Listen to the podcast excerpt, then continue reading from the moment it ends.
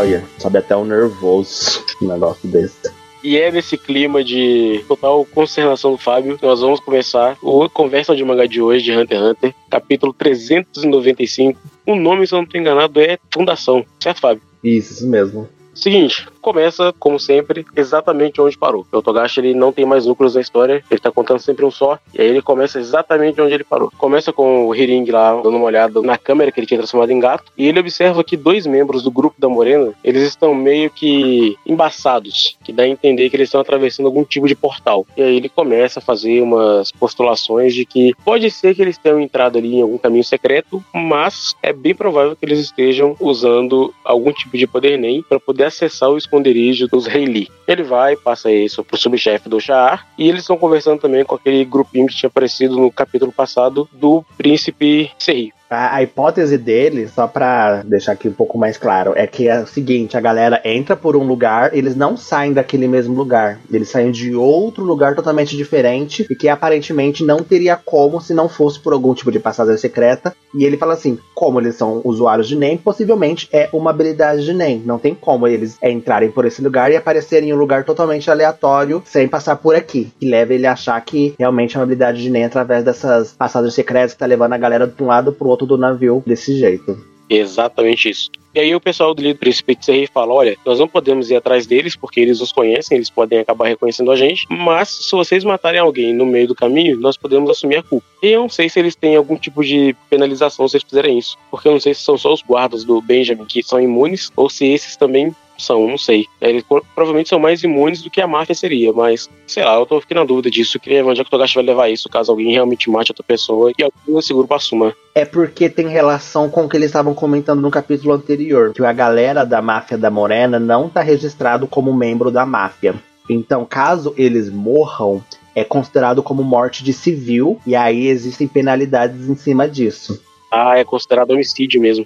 Isso. Então, nesse caso, eles estão se entregando porque eles não vão poder ajudar eles, eu acredito. Como eles não estão ajudando, a maneira deles ajudarem, assim, a gente entrega para vocês. Vai ser como nós vamos apoiar a máfia nesse aspecto. Entende? Então, eu acredito que seja mais em cima dessa linha.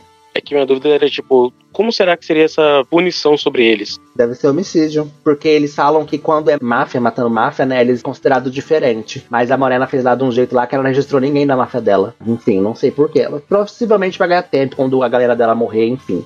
Mas não tem ninguém registrado como membro de máfia da família dela. Isso faz sentido. Eu tinha esquecido completamente dessa parte da máfia lá não ser registrada. É um bom plano, na verdade. Sim. Por fim, só para fechar esse comecinho aqui, o Hirin fala que passou lá para Ryodan para poder ir atrás dos caras e falou: "Olha, pode ser que seja uma armadilha". E que aí Ryodan falou assim: "Armadilha de cu é rola, eu não tô nem aí".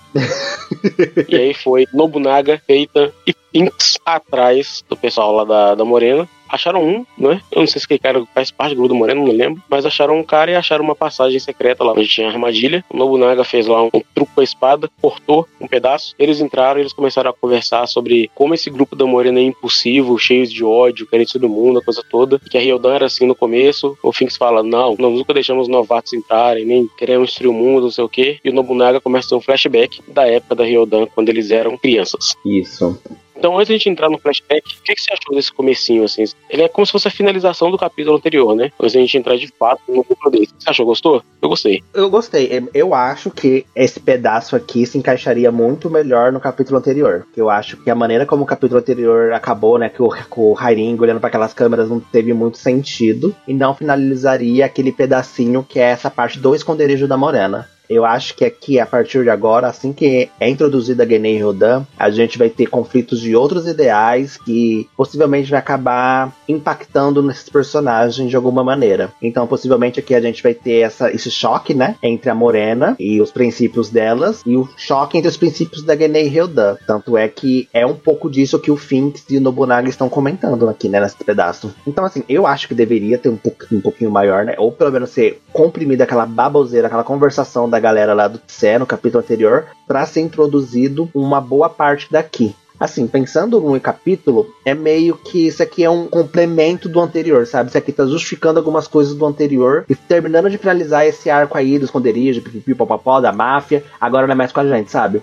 Então aqui a gente tira da mão da máfia da Char e da Shiu, então, tipo, é, finaliza esse arco entre as três, aparentemente, né, nesse aspecto, tipo, tira a responsabilidade de lidar com a Hayley das duas máfias, da Shiu, da Char, e passa pra Genei e Ryodan. Então, querendo ou não, é uma mudança no plot e que a gente tira a responsabilidade deles e eu acho que seria interessante se isso tivesse acontecido no capítulo anterior e a gente focasse mais aqui já com a Phantom Troop e a Hayley, sabe? Tipo, ter mais tempo para eles. E querendo ou não, é o flashback aqui acontece quase no meio do capítulo, quase da página 8, 9, sim. Então, é metade de um capítulo que poderia estar. Tá, se o Togashi tivesse comprimido informação do anterior, seria interessante que estivesse lá, sabe? Pois é, eu fiquei pensando se, se ele tivesse inserido aquele núcleo do, dos guardas do Tse depois ou nem tivesse inserido, né, como a gente acabou discutindo na, no podcast passado, ele podia ter jogado dessa informação agora para trás, né, pro capítulo passado, finalzinho dele, e terminaria com esse início de flashback da Ryodan, e nós teríamos esse capítulo inteiro de flashback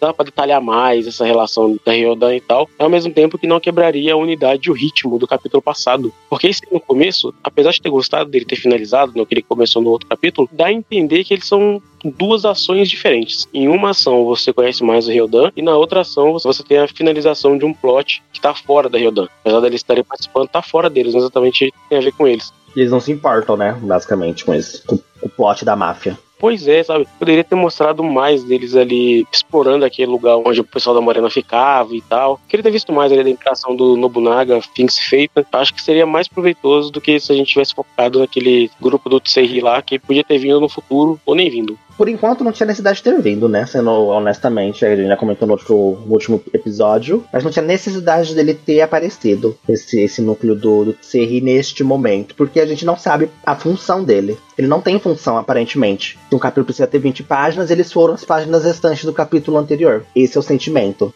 Achei esquisita essa oferta deles para poder assumir a, as mortes, caso elas aconteçam. Pelo menos no caso da família Shiyu, porque eles têm aquela cadáver lá, né? Que ela aparece e some Bom, Então pra eles não faz sentido. Pro Char, não sei se eles têm alguma coisa do tipo. Então pra eles até que faz um pouco, talvez, se eles não tiverem. Mas enfim, gostei dessa finalização. Né? Pelo menos essa parte desse núcleo acabou. Aí agora eles vão ter que introduzir informações novas se o Togashi quiser voltar para esse momento. Que eu não acho que vai acontecer pelos próximos dois capítulos ainda, né? Graças a Deus. Sim, sim, ó. Pelo menos o próximo, né? Porque aí, como esse aqui é parte 1, então ainda a gente vai ter ainda a Fundação parte 2. Que ainda deve, com, deve seguir aqui a galerinha da Grenade rodando esse flashback. Imagina se o Togashi faz sacanagem e coloca a parte 2, sei lá, na, no capítulo 300 e... Eu acho difícil. Ele tá se mantendo bem coeso com essa questão. Tipo, já teve algumas parte 1, parte 2 no arco do continente negro e todos ele deu sequência, todas. Então eu acho que é meio de uma maneira também dele virar e, e manter os pés assim, não, vou fazer isso aqui, são um ato em duas partes e a galera vai ter as duas partes. Eu acho que é também uma maneira de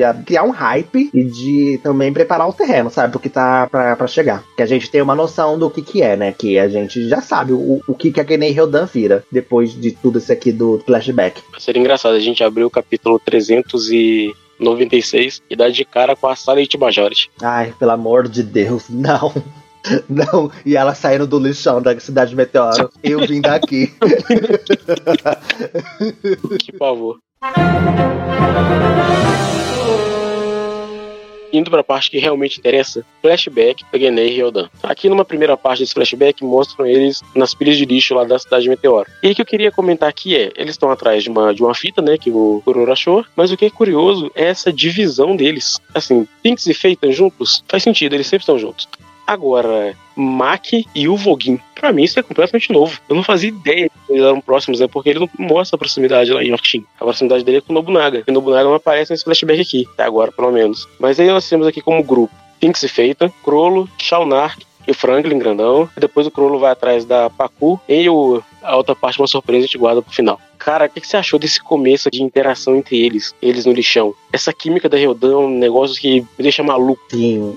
Eles têm muito, muita química, é inacreditável. Sim, então, eu acho que isso é uma habilidade que o Togashi tem, né, de criar essas duplas, esses trios, essas interações carismáticas, e que ele faz isso extremamente bem. Tanto é que assim, o que geralmente, em muitas histórias, né, em muitas narrativas, o que geralmente precisa de texto e de tempo em tela pra galera ter algo relevante, impactante dentro da história, são geralmente esses arcos de passado, esses arcos de motivação, pra gente entender o pé que os personagens estão e para onde eles estão rumando, sabe? E a gente nunca precisou disso na Genei Hildan. A gente sempre teve uma ideia, né? A gente sempre teve esse conceito imenso. Eles eram meio que um grupo de mercenários de uma cidade que era menosprezada pelo resto do mundo, sabe? E a gente não tinha muita mais informação além disso. Principalmente para quem assistiu somente o anime. O anime ainda poda muito mais essas relações da cidade de Meteoro. Porque no mangá a gente ainda tem um capítulo específico lá, no arco de Orkshin, que não tem no anime. E, e mais pra frente, né, pra promover o primeiro filme de Hunter x Hunter, o Togashi lança, né, o one shot do Kurapika, do passado dele, que a gente é introduzido também um leve contraponto pro massacre, que a gente não tem informação, que a gente não tem ideia, mas que a gente coloca atrás da nossa orelhinha uma pulga, sabe? Assim, tá, aparentemente teve um motivo. Sabe uma coisa curiosa que você tá falando aí agora? Repara que tudo que a gente sabe sobre Ryodan é sempre externo, nunca vem deles diretamente. Então a gente sabe que eles vieram da cidade de Meteoro, porque lá em Yorkshire um maluco fala sobre isso. Ah, eles não têm registro, não conseguimos achar nada em lugar nenhum, isso só acontece se a pessoa vier de tal lugar. Que é um cara contratado pela máfia, né? Que só pra contextualizar, eles estão procurando informações sobre os assassinos da máfia, e aí eles chegam à conclusão de que eles são a galera da cidade de Meteoro. Aí quando eles descobrem, eles assim, paramos as investigações aqui, não vamos nos meter nesses assuntos. Cara, exatamente. E assim, a gente sabe que eles são perigosos, porque no começo de tudo tem o Kurapika que tá atrás da Ryodan, então motivação forte o suficiente pra gente colocar um pé atrás com esse pessoal e tal. E eles vão tendo conversas aqui e ali, mas eles nunca chegam, sabe? A gente nunca precisou, igual você falou, a gente nunca precisou de um passado para construir esses personagens. Nunca foi necessário. Porque a gente acreditava neles, né? Que a gente acredita nessa na maneira como eles são, é através da interação que eles têm com eles mesmos, entre eles, e com alguns outros personagens pontuais da história. Então a maneira como o Nobunaga gostou do Gon, ou lembrar o Voguin, dá algumas informações pra gente, como o Voguin teria sido, o fato do Killua ficar pensando e tentando adiantar as coisas que estavam acontecendo quando ele estava ali preso com o Ryodan, dão outras informações pra gente tudo mais. Nunca parte deles. Esse é um negócio interessante de construção que o Togashi costuma fazer. Ele sempre tenta não ser, apesar dele ser expositivo, ele tenta não colocar a informação na boca dos personagens que já deveriam saber dela. Sim. Então ele vai pegando outras pessoas, coloca elas para falar, mas sempre dentro de um contexto direto. Essa é a primeira vez com a Ryodan que ele faz uma coisa diretona, que ele colocou o Nobunaga pensando exatamente e inicia o flashback. Mas ainda assim, dentro do contexto da máfia, para ilustrar o ponto do, do, Nobunaga, sabe? Então não vem no momento triste, não vem no, oh meu Deus, aqui nós temos que nos importar com a morte desse vilão, não vem assim. Nunca é de graça, sabe? É isso. Assim, é um arco que eu sinto que é necessário em certo aspecto, porque existem muitas perguntas e, e nenhuma resposta acerca da cidade Meteoro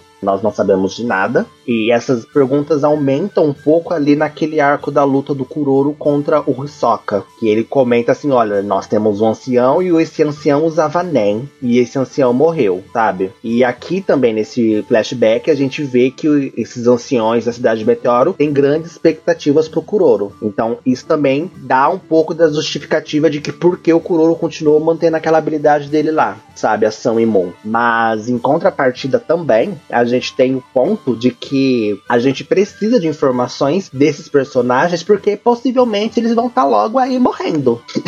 Se Deus quiser, infernos aguarda.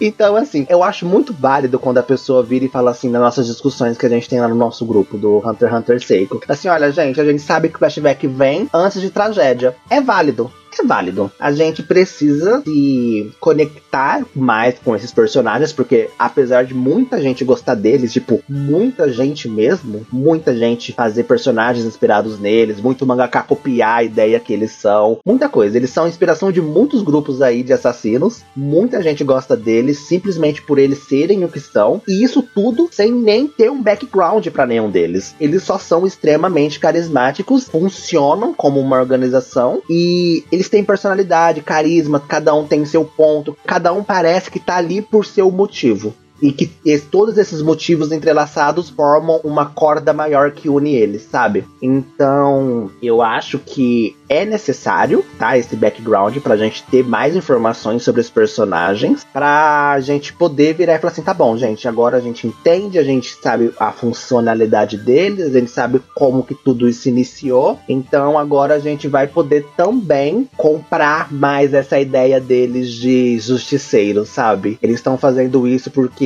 em algum momento eles foram vítimas da sociedade e do sistema, sabe? Então, até aquele momento, até antes desse flashback, a gente não podia falar isso. E a gente pode falar agora. Agora a gente pode falar, porque a gente vê as criancinhas sendo raptadas, a gente vê várias situações aqui sendo ditas também e de como as dinâmicas dessa cidade funcionavam. Então é importante. A gente precisa levar em conta essas, essas informações. É que eu acho que é muito de graça, sabe? Fazer flashback para matar personagem. Isso é old. Eu não sei se o Togashi tá usando exatamente para isso, provável que sim, mas eu espero que não tenha sido só para isso, sabe? Vá aproveitar esse flashback também. Que no próximo episódio não aparece o Nobunaga decapitado. Você tá tentando falar. É, então. que é muito medo de Naruto, sabe? Você lembra, né, como é que Naruto era? Começou um flashback e o cara vai morrer. É isso. Ou a pessoa tá morta, ela fala a boca pingando sangue, ela começa a falar do passado triste dela, que nem é o Haku, por exemplo. Exato, é. Só espero que não seja gratuito assim, né? Que tenha mais. Se bem que já tem, porque ajuda na construção de mundo aqui. Então, isso que eu tô falando, eu acho que tem porque ajuda, responde algumas perguntas, sabe? Responde perguntas importantes e eram relevantes não nesse momento, mas que se fossem dadas, por exemplo, lá no arco de Orkshin, teria muito mais sentido. E responde uma grande pergunta, hein? E aqui eu quero também deixar um ponto. Esse arco de passado da cidade de Meteoro já era planejado pelo Togashi após o arco da Arkshin. Ele queria fazer lá. Ele queria fazer lá o arco da cidade de Meteoro. Depois de Arkshin. Ele comenta que ele não conseguiu, acabou sendo levado por outras questões. Realidade, o editor não deixou. É, ele foi, foi, foi assim: não, vamos continuar então, é isso, vamos andar com a história. E é isso. Agora, eu acho que aqui também é um, é um ponto legal da gente levantar. Gente, o que acontece é o seguinte com Hunter x Hunter. Hunter x Hunter está finalizado tá? Se você vir e falar assim, gente, Hunter x Hunter não acabou. Gente, acabou lá quando o Gon achou o pai dele. É isso que é Hunter x Hunter. Daqui pra frente é o Togashi escrevendo o que ele quer. Aqui é o Togashi falando assim, gente, agora eu vou dar continuidade no que eu quero, vou escrever, se eu tiver fã, vou continuar escrevendo, e é isso. Quero dar procedimento nessa história enquanto tiver fã querendo ler, e é isso. Vou agradecer enquanto vocês estiverem aqui comigo, enquanto não estiverem, vou continuar escrevendo, porque é isso o que eu quero. Então, isso aqui, gente, é mais do que o Togashi quer e menos do que eu sinto que é a revista, os editores controlando controlando o ritmo e como a história dele deve se passar. Até porque se fosse eles, não estaria desse jeito, gente. É muito parado, isso aqui não tem nada a ver com a cara da Jump. Eu, eu sinto, sabe? Eu acho que tem volumes inteiro aqui que não tem nada a ver com a Jump. Nada, nada. Então eu sinto muito disso, de, de que é um, um lado do Togashi que ele tá querendo mostrar e que ele quer fazer. E fala assim, cara, vou fazer, eu quero, e é isso. Não consegui fazer lá, vou fazer aqui. Enfim, ele tá amarrando as coisas que ele queria amarrar há muito tempo, e é isso. Fico feliz por ele. Também. Vamos lá, continuando. Então, lá na pilha de lixo, que ele tava todo mundo disputando lá, que o Voguinho falou que a pilha de lixo era o território dele, o Crollo pega uma fita, o pessoal vai atrás, não quer levar a fita, ele troca a fita e consegue ela no final. Ele vai para uma igreja, onde tem uma espécie de padre Aí o padre fala, ah, você tá com um vídeo novo, não sei o que. Aí ah, vai lá atrás pra você ver, não sei o que. Ele vai, chega lá, a Pacunoda tá lá. Eles queriam que fosse uma fita que tivesse algum anime, alguma coisa assim, mas corre o risco de cair uma fita de idiomas que eles não gostam, mas que o Crollo gosta, porque é assim que ele aprendeu a falar outros dois idiomas, além do próprio. E por fim era uma fita de anime mesmo, que tava em outro idioma, que o Crollo já sabia. Eles falam assim: olha, pode deixar assim ou a gente pode dublar. O que vocês acham? Dublar é mais divertido, hein? Aí ele precisa de mais mulheres no grupo, porque só a não dá. Aí ele fala: Pacunoda, chama lá a Sheila e a Sarasa. A vai atrás da Sheila da Sarasa, e é isso. Eu falei, é isso, mas a Sheila não é qualquer personagem, né? Sim. A Sheila é uma personagem que antes era intrigante e agora ela virou o centro das atenções. Sim. Porque a Sheila que aparece nesse capítulo também é a Sheila que aparece lá no capítulo das memórias do Kurapika, o capítulo 00, né? Como o Fábio disse, foi feito lá pro filme de Hunter Hunter, o primeiro. E Sheila é essa que teve interação direta com o Kurapika e Pyro. E que depois que ela foi embora, houve o massacre do, do clã Kuruta. E agora nós sabemos que ela não só veio da cidade meteora, como ela conhecia a Ryodan no começo. Sim. Talvez fez parte possível também, nunca se sabe. Mas vamos começar lá do começo, porque tem uma informação interessante lá em cima. Eles explicam sobre como funciona né, esse negócio da cidade meteora não ter status. E eles falam que a coisa só começou a melhorar para eles quando eles fizeram uma espécie de troca com a máfia. A máfia falou assim: olha, nós protegemos vocês, em troca disso, vocês dão pra gente recrutas. E aí, cerca de 70% desses recrutas tinham menos de 15 anos e eles eram basicamente sequestrados. Né? Lá no finalzinho tem uma, uma cena com umas crianças dentro de uma van, né? com a criança numa van que tá com a cabeça coberta. Ou seja, até a relação da cidade meteora com a máfia é outra coisa que o Togashi tá linkando pra gente agora, que a gente não sabia disso. Que, só que a máfia ela era. Que a máfia já tinha tido algum tipo de relação com a Ryodan. No caso, essa máfia deve ser a mesma que aparece lá em Yorkshin, né?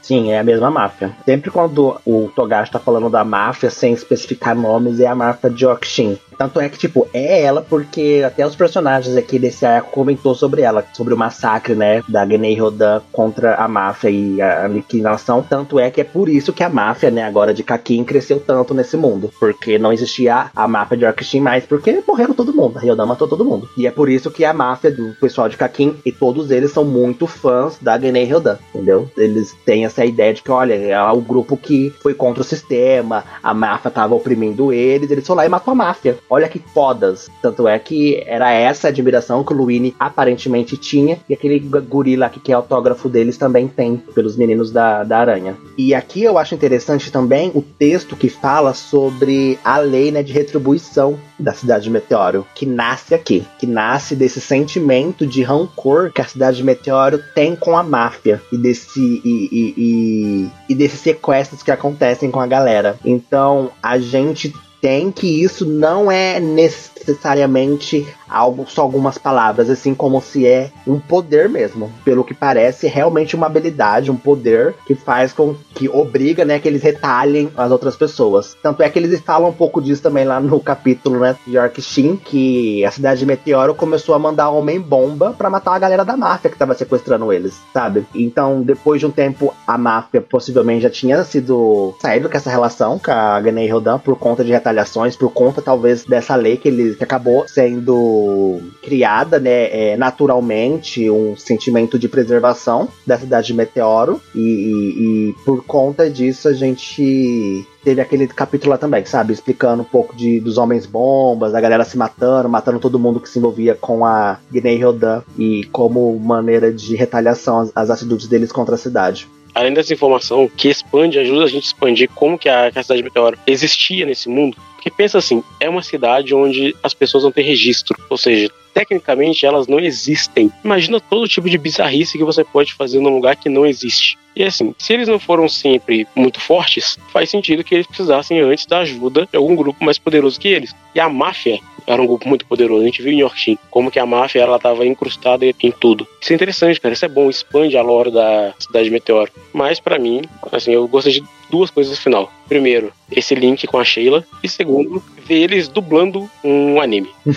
Sim. Porque é muito coisa de criança, ao mesmo tempo que a gente vê a diferença do Crollo para pro restante, sabe? Elas chegam a falar na própria capítulo. Eu acho que é uma conversa entre a Sheila e a Pakunoda. Que elas falam, né? O Crollo ele não devia ter nascido ali. Ele não tem sentido de ter nascido ali mesmo na cidade. Elas falam. É bom demais para ter nascido ali. E tudo isso porque ele aprendeu dois idiomas sozinho, através das, das videoaulas lá das fitas. E ele é tão inteligente, mas tão inteligente, que os anciãos consideram pedir conselhos a ele sobre como levar a cidade. Sim. Olha que do caralho, cara. O moleque é uma criança, sabe? Mas isso explica muito do porquê a Ryodan segue ele tão cegamente. Ele não é qualquer um. Nesse ponto da história, todo mundo é mais forte que ele, basicamente. Então por que, que esses caras ficam, são tão obcecados em seguir ele? E aí demonstra pra gente depois, né, mais pro final, o quão à frente intelectualmente dos outros ele está. O quão distante ele tá dos outros. Como que ele é bom em colocar as pessoas em torno dele, em volta dele. Então ele tem uma força de liderança muito forte, cara, que isso é muito bom mas o destaque mesmo fica para essa ligação da Sheila com a Ryodan. Sim. Eu vi um monte de teoria por aí, mas o que eu mais gostei de verdade da, da Sheila aparecendo nesse capítulo foi que aquela teoria de merda, aquele lixo, aquele pedaço de bosta que falava. O Pariston caiu por terra. Cara, eu quero tanto que a pessoa que criou essa merda, ela morra engasgada uma hora dessa. Mas não tem nem sentido, gente. E agora tá provado que não tem sentido mesmo, sabe? Mas caralho. Ainda existe gente que tá defendendo, falando que a Sheila pode ter passado por um processo de readequação sexual. É, deve ser, com certeza. Sabe aquelas fases do luto? O pessoal tá em negação, eles estão nas fases do luto. Eles estão em negação que essa teoria de merda morreu. É a mesma galera que tá em luto de que o, o Hisoka não é um dos guardas lá em cima. É a mesma galera galera, jurando que é o Ilume disfarçado. Ah, nossa, cara. Por que esse tesão nas pessoas disfarçadas? Hunter x Hunter quase não tem isso. Não, não sei. Tipo, o Togashi nunca fez isso. Nunca! Tirando o Ilume lá no, no Exame Hunter, ele nunca fez isso. Mas, tipo, o Ilume fez isso, mas com um personagem que, tipo. Ninguém, não era nada, né? que- exatamente, não era nada. O personagem nem falava.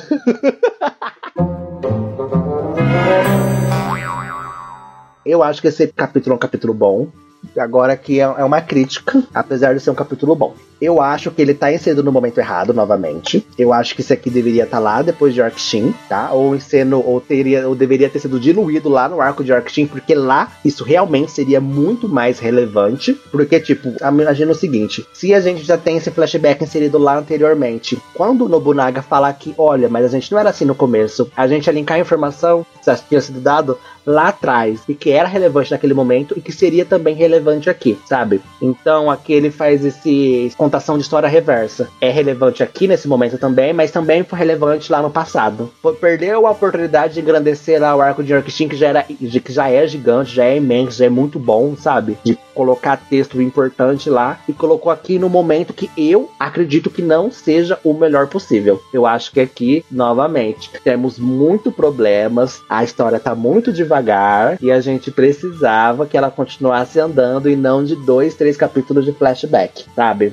É ao mesmo ponto que é um puta capítulo bom, sabe? É um capítulo bom, é inegável que isso aqui é bom, mas eu sinto que ele tá deslocado. Eu acho que esse é o melhor momento pra ele estar. Eu não gostaria desse capítulo lá em Yorkshin. Acho que tira muita força do que acontece lá, sabe? Se a gente soubesse essa noção de passado do Ryodan. Porque tudo lá é construído pra ideia da vingança do Kurapika. E se eles mostram que a Ryodan já teve sentimentos algum dia naquele momento, parte dessa vingança do Kurapika, pelo menos pra gente que é leitor, ela ia se esvair, porque não ia ter tanta força assim. Porque ele estaria lutando contra um inimigo que já teve coração um dia. E aí, quando ele não conseguisse se vingar, Mas já tem esse ponto lá em Yorkshin. Tem mais ou menos. A gente sabe que eles veio de uma situação difícil, mas não mostra eles brincando no meio da pilha de lixo, não mostra eles dublando nada, sabe? Não tem essa, essa conexão com a ideia de que eles foram seres humanos. Só tem a ideia de que, poxa, eles vieram num lugar ruim, mas eles são um bando de filho da puta do mesmo jeito. Aqui não, aqui o Togashi tá construindo pra gente outras camadas da personalidade deles. Do tipo, beleza, agora o interesse é como que eles passaram disso aqui, de criança fofinha, pra assassinos e ladrões malucos por aí. Então eu acho que lá ficaria deslocado. E se fosse depois de Orkin ainda, ali quando, quando acabou o arco, aí ia ser Agora aqui faz sentido que ele tá construindo outra máfia. Ele tá, quando ele colocando a Sheila agora no, no capítulo, ele já faz um link com Kurapika e com Pyro. Então, assim, ele tá situando a Ryodan pra mim de maneira ideal nesse arco agora, sim. Agora, o passado da, da Ryodan agora é relevante. Porque nós estamos vendo o renascimento de uma nova máfia né, e as interações entre eles e tal. E dá pra gente fazer os paralelos ali que a gente já viu antes. Então, pra mim, agora tá ideal. O momento de fazer esse flashback era agora. Quer dizer, não nesse capítulo exatamente, mas né, nesse ponto da história. Eu prefiro agora do que em Yorkshin. Acho que funciona muito melhor. Sei lá, tipo, eu gosto, porque querendo ou não, é como eu disse, é um capítulo muito bom, mas sei lá, eu, eu sinto que talvez seria também interessante um pouco antes. Eu queria ter tido mais informação da cidade do meteoro em si, não, não da Ryodan. Sei lá, eu acho que não é aqui em Alto Mar que eu quero saber de uma cidade que tá lá na puta que pariu, que eu não sei onde é, sabe? Enfim. Mas é o que a gente tá recebendo e tá bom, sabe? Agora, ó, a Sheila aparece com o livro dela, né, do Dino Hunter, porque ela queria se tornar uma Hunter e no futuro a gente descobre que ela se torna, né? Agora, uma coisa. Quem é Sarasa? Eu acho que ela morre, por isso que a Guiné Rodan fica revoltada. Acho que ela morre. Eu não quero fazer teoria, que eu acho que é perda de tempo. Mas, Se ela vai morrer, ela vai morrer no próximo capítulo. Essa é a teoria. não, então não, tipo, eu não quero ficar formulando demais, sabe? Eu fiquei pensando na possibilidade dela ter sido o membro que o Silva matou lá no, no futuro, não sei. Mas eu também acho que vai ser agora mesmo. Tipo, a morte dela é o que faz o pessoal se unir, porque eles ainda não são um grupo, né? Acho que a morte dela faz eles se unirem e decidirem que eles vão ser os filhos da puta no futuro. Tipo, não tem cola melhor do que a morte de um amigo pra formar um grupo. Eu acho que é o momento de acontecer, é de matar uma criança. A gente tá vendo a criança sendo raptada. A gente precisa que a criança morra pra ter um sentido na fundação da e Ryodan eles virarem assim tão sanguinários e ser do jeito que eles são. Porque aqui a gente não. Que o Nobunaga tá falando que eles eram da mesma maneira que a ele é. Mas a gente ainda não. Ele, então, a gente vai chegar nesse ponto que ele tá tentando chegar. Então vai, ser aqui, vai ser nesse. no próximo capítulo, então, da parte 2. A possibilidade é que seja a morte de algum deles, sabe? E a única que a gente sabe que morreu, que, que dali não, não passou, é a Sarasa. Porque a gente não sabe onde que tá. Porque todo mundo, os outros meninos, a gente sabe que estão, pelo menos ficaram adultos.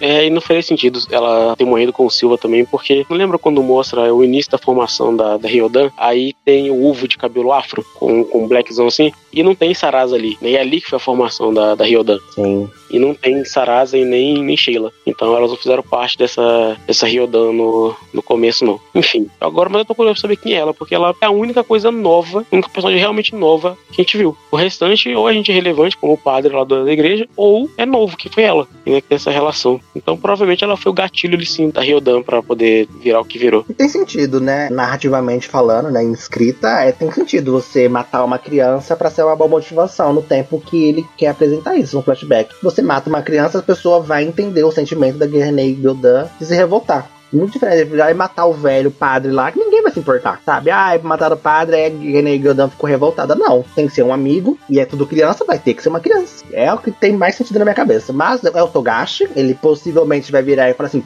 vai cuspir na minha cara, vai falar que a Sarasa virou um membro da máfia, matou um, roubou, assassinou, raptou a Sheila, eles estavam querendo achar a Sarasa. Aí vão descobrir que a Sarasa era um Kuruta, vai saber, é o Togashi. Tentaram criar uma, uma teoria de merda também com a Sarasa, falando que ela era a atriz de, de que a Neon queria um fio de cabelo, lembra? Que aparece lá no capítulo 70. Da criança suja, meu Deus. Não, aí não era, não. Lá a criança não chama Sarasa, chama Sara. E aqui chama Sarasa, só não faz o mesmo sentido. Isso parece que foi um youtuber aleatório que criou essa teoria de merda aí, achando que. Ah, mais um youtuber? Ah, não. Não é sempre youtuber, cara. Youtuber é um porre. Puta que pariu. Eles começam a falar de relacionamento, eles cagam. É automático. Sim, é muito bom. Mas é isso. Redes sociais?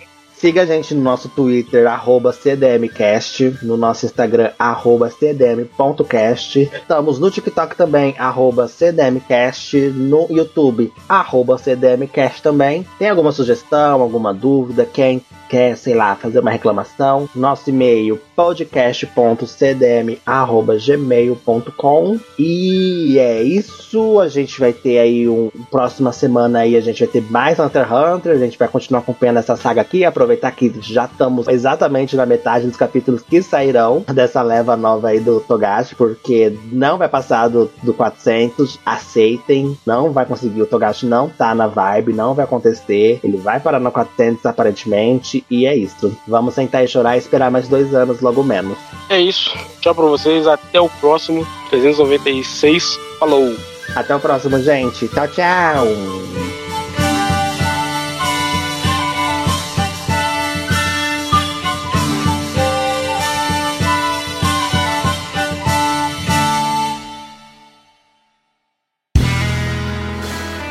Este podcast foi editado por André de Carvalho.